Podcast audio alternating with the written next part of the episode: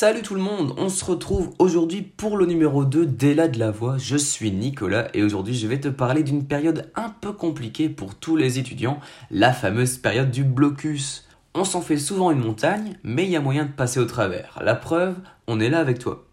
Dans ce podcast, on va donc essayer de te donner deux ou trois conseils. Conseils pour étudier, pour t'organiser, aussi pour manger, et aussi peut-être un peu t'évader ou décompresser. Reste avec nous, tu vas vraiment pas le regretter. J'ai aussi rencontré un ancien étudiant un peu particulier, figure-toi, c'est le directeur général de l'AELA, Philippe Declercq. Nous aurons aussi le témoignage de deux mamans d'étudiantes pour découvrir ce qu'elles ressentent, elles, durant cette période. Mais pour être sûr de taper juste, on voulait d'abord savoir ce qui t'inquiétait toi, précisément, à propos du blocus. Et on a profité des portes ouvertes de l'AELA, le 22 avril dernier, pour poser la question aux futurs étudiants. De ne pas réussir en soi à pas, enfin, à pas me retrouver. C'est ça le, le, truc dans le blocus. Bah, le blocus, déjà, c'est une semaine ou deux, non ouais. D'études D'études, ouais. Bah, j'ai pas particulièrement peur, mais juste je sais que je me connais et que étudier tout le temps, tout le temps, tout le temps, je sais pas faire. Quand je vois ma soeur travailler, franchement, euh, ça fait quand même un peu peur. Je la vois euh, pendant plusieurs semaines, euh, 8h, 20h, travail, euh, travail, du coup. Ben, on m'a dit qu'il y avait beaucoup de cours pratiques, donc ouais. ça va. Il n'y avait pas beaucoup de syllabus. Et euh, que si euh, on travaillait bien tout le long de l'année, qu'on était ponctuel et tout ça, bah, que on avait la moyenne facilement. Peur, non? Ouais. Enfin, j'ai pas peur. Juste le fait de me dire, je vais devoir étudier tout le temps. Ouais. C'est fun. Ouais, Étudier, ça a toujours été compliqué. Il y a toujours quelque chose pour nous distraire. Le téléphone, la télé, la tablette. Enfin bref, chacun avance à son rythme et fait surtout de son mieux, mais je te propose d'écouter les conseils de notre expert et ami Florian Gopin. Bonjour Nicolas et bonjour à tous les étudiants. Comme je suis un des élèves les plus modèles de l'école, je veux quand même vous donner des petits conseils pour réussir. Alors d'abord, le premier point auquel il faut penser, c'est faire ses synthèses soi-même. D'accord, ça prend du temps, c'est long, des fois il faut aller en cours pour avoir la bonne matière, des fois il faut lire les syllabus, mais grâce à ça, bah, tu auras déjà acquis une bonne partie de la matière. Ensuite, n'hésite pas à te faire un espace de travail chez toi, dans ton code ou en bibliothèque. C'est-à-dire un endroit dans lequel tu ne fais que travailler pour l'école. Grâce à ça, tu acquériras une méthode, tu t'installeras calmement, sans objet de distraction tout autour. Bien sûr, quand on est étudiant, je sais qu'on est souvent sur son téléphone, mais mets ton téléphone dans une autre pièce et je te jure, ça te sauvera la vie. Car vraiment, ne pas avoir son téléphone, c'est retirer toutes sortes de distractions. N'hésite pas aussi à demander de l'aide, que ce soit à tes profs, à tes amis, à ta famille, bref, Demander de l'aide simplement. Si jamais tu as des questions, si tu ne comprends pas des choses, regarde sur Google ou alors demande l'aide à ton prof, demande une explication à ton prof. Et c'est pour ça qu'aller en cours, c'est surtout très important. Et bien sûr, qui dit blocus de mai dit beau temps et donc il faut pas oublier à aller s'aérer le cerveau. Car un cerveau bien oxygéné, c'est une matière réussie. Bref, moi je te souhaite un bon blocus et t'inquiète pas comme moi, tu vas réussir. Oui bon, peut-être que j'abuse, je suis à mon avis pas l'élève le plus modèle de l'école, mais j'aime bien le croire. L'AELA de Tournai dispose d'une cellule d'aide à la réussite depuis 20 ans. Quand on arrive en première année, c'est toujours un peu difficile de s'intégrer, de gérer son temps. Parfois on se cherche, mais le plus important c'est de garder la motivation, comme nous l'explique Florine Maty, prof de langue et responsable du SAR à l'école, des propos recueillis par Clara Mariscal. Alors, donc, cette cellule, donc, le service d'aide à la réussite, donc, ça consiste à aider les étudiants de première année bah, à s'intégrer le, le, plus facilement possible donc, dans cette première année d'études supérieures, donc, c'est-à-dire s'intégrer socialement, mais aussi bah, les aider à s'intégrer dans leur groupe classe. Euh, leur donner des conseils pour le blocus, leur année, réaliser des synthèses, gérer leur stress, etc et aussi leur proposer le tutorat, donc les élèves de B2, euh, bah, qui aident donc les élèves de B1 dans certains cours euh, à la demande. Quand est-ce que les élèves peuvent faire appel justement euh, à cette cellule? Donc ils peuvent nous faire appel à nous quand ils veulent, donc par email ou quand ils nous voient, parce qu'en plus moi j'ai cours avec eux, donc je les vois régulièrement, quasiment tous les étudiants de B1. Ils peuvent faire appel quand ils veulent, pour faire appel aussi au service euh, inclusion, au service psychologique, etc. Mais ils peuvent toujours nous contacter bah, s'ils ont besoin ou s'ils ont un petit coup de mou durant le quadri. Et euh, ici, si vous devez donner quelques conseils justement aux élèves qui vont commencer, ça serait quoi? Qui vont commencer leur blocus Oui, qui vont commencer ou qui sont déjà en train d'entamer s'ils écoutent à ce moment-là. Ah, bah des petits conseils, bah, surtout euh, rester motivé, je crois que c'est le plus important, rester positif. Même si vous, vous ratez quelques cours, voilà, c'est pas grave, on est tous passés par là, moi aussi d'ailleurs. Euh, donc voilà, restez bien positif. Et il y a un style de vie euh, qui, qui soit sain, ça c'est hyper important. Essayez de vous soutenir absolument les uns les autres parce que travailler en groupe euh, dans des blocus encadrés, travailler ensemble, je crois que c'est hyper important de garder des relations sociales pour se motiver l'un l'autre et bah, ne pas oublier que vous n'êtes pas seul. Est-ce que si des deuxièmes ou des troisièmes ont aussi des difficultés, est-ce qu'ils peuvent également faire appel au SAR? Oui, donc le SAR, quand on regarde en tout cas le décret, c'est vraiment destiné aux étudiants de B1. Ça a été créé pour les B1. Mais oui, bien sûr, s'il y a des étudiants de B2 ou B3 qui me contactent, parce qu'en plus ils savent qu'ils peuvent me contacter par les mails et que ben, je réponds très vite et tout le temps, je pense. Euh, oui, bien sûr, moi je vais d'office les aider, leur donner en tout cas des conseils, des conseils que je peux leur donner à mon niveau, euh, s'ils en ont besoin. Comme je te le disais pendant le sommaire, nous avons eu la chance d'interviewer Philippe de Clercq, le président directeur général de l'AELA, ainsi que Samantha, sa chargée de mission.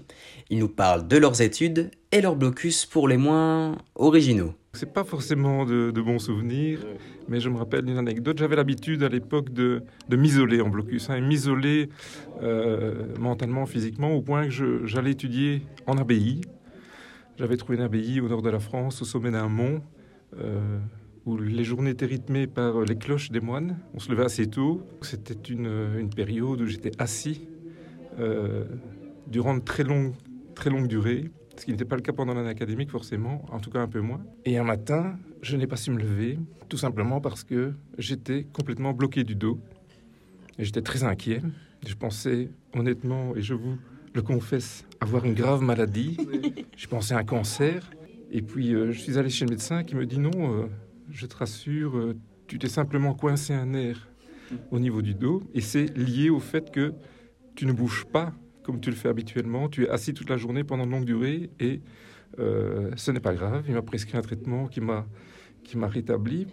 Mais j'ai gardé de cette anecdote le souvenir d'une épreuve physique et que je trouve encore bien présente pour les étudiants d'aujourd'hui. Je considère que sessions d'examen, parfois, on teste plus les capacités physiques de nos étudiants, parfois même plus que leur capacité à, restituer des connaissances. La pire qui me revient à l'esprit, c'est euh, euh, le dernier blocus de ma vie qui était euh, pour le blocus de seconde cesse pour le mémoire, le pire.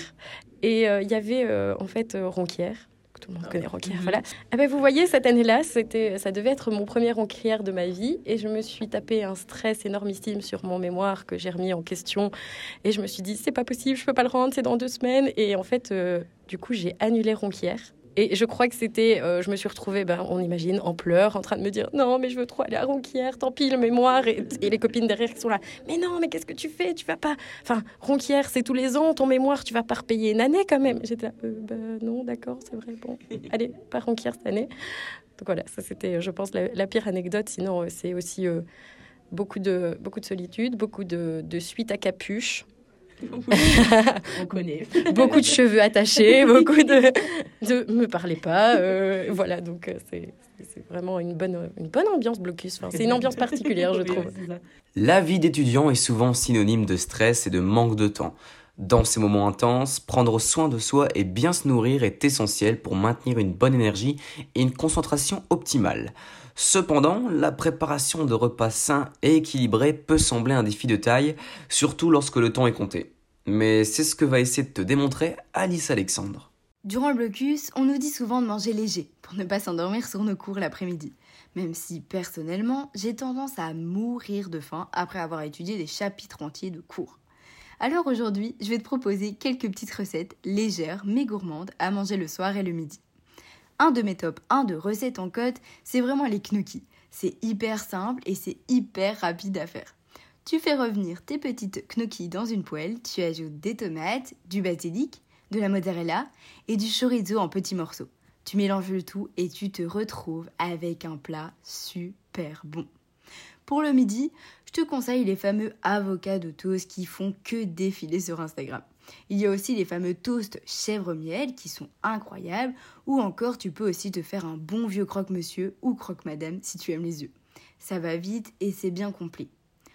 Allez, je vais te faire un petit dernier plat pour la route. Je te conseille une salade de pâtes. C'est frais à l'arrivée d'été et c'est rapide. Quoi de demander de mieux? Il y en a pour tous les goûts, mais perso, ma préférée c'est avec du concombre, de la feta, du jambon, des tomates et du maïs. Un vrai régal. Pour dégoûter ou pour finir tes repas sur une touche sucrée, je te conseille une salade de fruits ou encore des cookies. Bon, avec toutes ces recettes, j'espère que tu ne vas pas aller te perdre sur TikTok à regarder des vidéos de cuisine. N'oublie pas d'étudier. Allez, je te souhaite un bon appétit. Étudier, c'est souvent rester dans sa chambre, avoir moins de temps pour soi et les parents dans tout ça? Allez, je te laisse découvrir le témoignage de la maman de notre B1 Diana ainsi que votre prof de radio Manu Delporte. C'était pas facile pour moi ni pour toutes les autres personnes qui habitaient dans la maison parce qu'il fallait s'adapter au mode de vie de Valéria. Il exigeait beaucoup de silence, donc il fallait pas faire bruit, fallait pas parler fort et tout et tout. Alors moi, comme maman d'étudiante, j'ai toujours en fait euh, adoré les périodes de blocus de mes trois filles parce que c'est le seul moment où je ne me posais pas de questions de savoir qui serait là pour le petit déjeuner, le dîner, le souper, parce qu'en fait elles étaient euh, toujours là, tout le temps. Année par année, c'était mieux en mieux. On s'organisait euh, pour, pour, pour que Valérie reste calme pendant son blocus, pendant ses études. Est-ce que tu ressens un changement entre ses blocus à elle et mon blocus à moi. Ah oui, bien sûr, c'est un grand changement parce que, encore une fois, je sais déjà comment il me faut comporter pendant le blocus, euh, vu que je suis prête pour vivre avec toi ton blocus. Euh, il n'y a pas de souci comme avec Valérie, par exemple. Encore une fois, grâce à mon expérience vitale. Qu'est-ce que tu fais pour nous, nous aider à mieux vivre cette période qui est quand même un peu stressante pour nous? Bah, je suis déjà toujours de vos côtés les mauvais jours comme des bons jours. Euh, je vous prépare des petites en poids. Je vous demande si vous voulez un, gourmandise ou si je peux faire quelque chose euh, pour que vous vous sentez mieux. Euh, donc voilà, je suis présente pour vous à chaque instant quand vous avez besoin de moi. C'est le moment aussi où elles avaient un petit peu envie de traîner après le repas pour papoter. Elles avaient même envie de vider la vaisselle, parfois de vider la machine à laver parce qu'elles avaient envie de faire autre chose que d'étudier. Et moi, je me sentais très utile parce que j'assurais l'intendance et pour le reste, je ne pouvais pas faire grand-chose hein, pour leurs études. Et puis, euh, une fois que les examens sont terminés, alors là, bah, elles ont, comme tous les étudiants, mille autres choses à faire, mille sorties. Et là, euh, je sentais que le nid allait soudain redevenir un petit peu vide.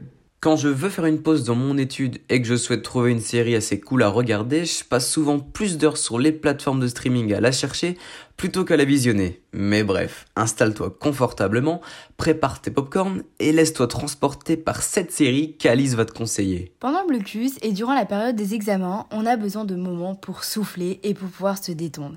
C'est hyper important. Alors aujourd'hui, je vais te parler de la série Family Business qui m'a fait passer vraiment de chouettes moments et qui m'a bien fait rire par la même occasion. Mais déjà, ça raconte quoi? C'est l'histoire d'une famille qui est des plus simples au départ. Le papa tient une boucherie cachère qui transmise de génération en génération. À l'approche de la retraite, il souhaite que son fils reprenne la main, mais Joseph ne veut pas la reprendre, car lui, il rêve de faire du start-up. Il essaye alors par tous les moyens de trouver une solution pour ne pas reprendre la boucherie et il finit par trouver l'idée du siècle. Enfin, c'est ce qu'il croit.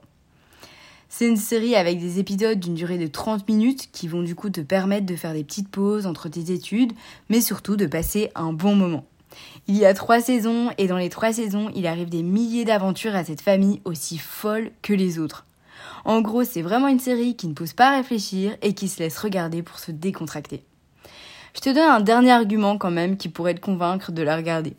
Jonathan Cohen joue le rôle principal. Alors me dis pas que t'as pas rigolé une seule fois après l'avoir regardé. En tout cas, j'espère que tu passeras un beau moment en la regardant et bonne merde pour tes examens. Le podcast numéro 2 touche à sa fin. Merci à tous et à toutes de l'avoir suivi. J'espère qu'il vous a plu. On se retrouve le mois prochain pour le numéro 3 qui s'annonce déjà festif. Allez, salut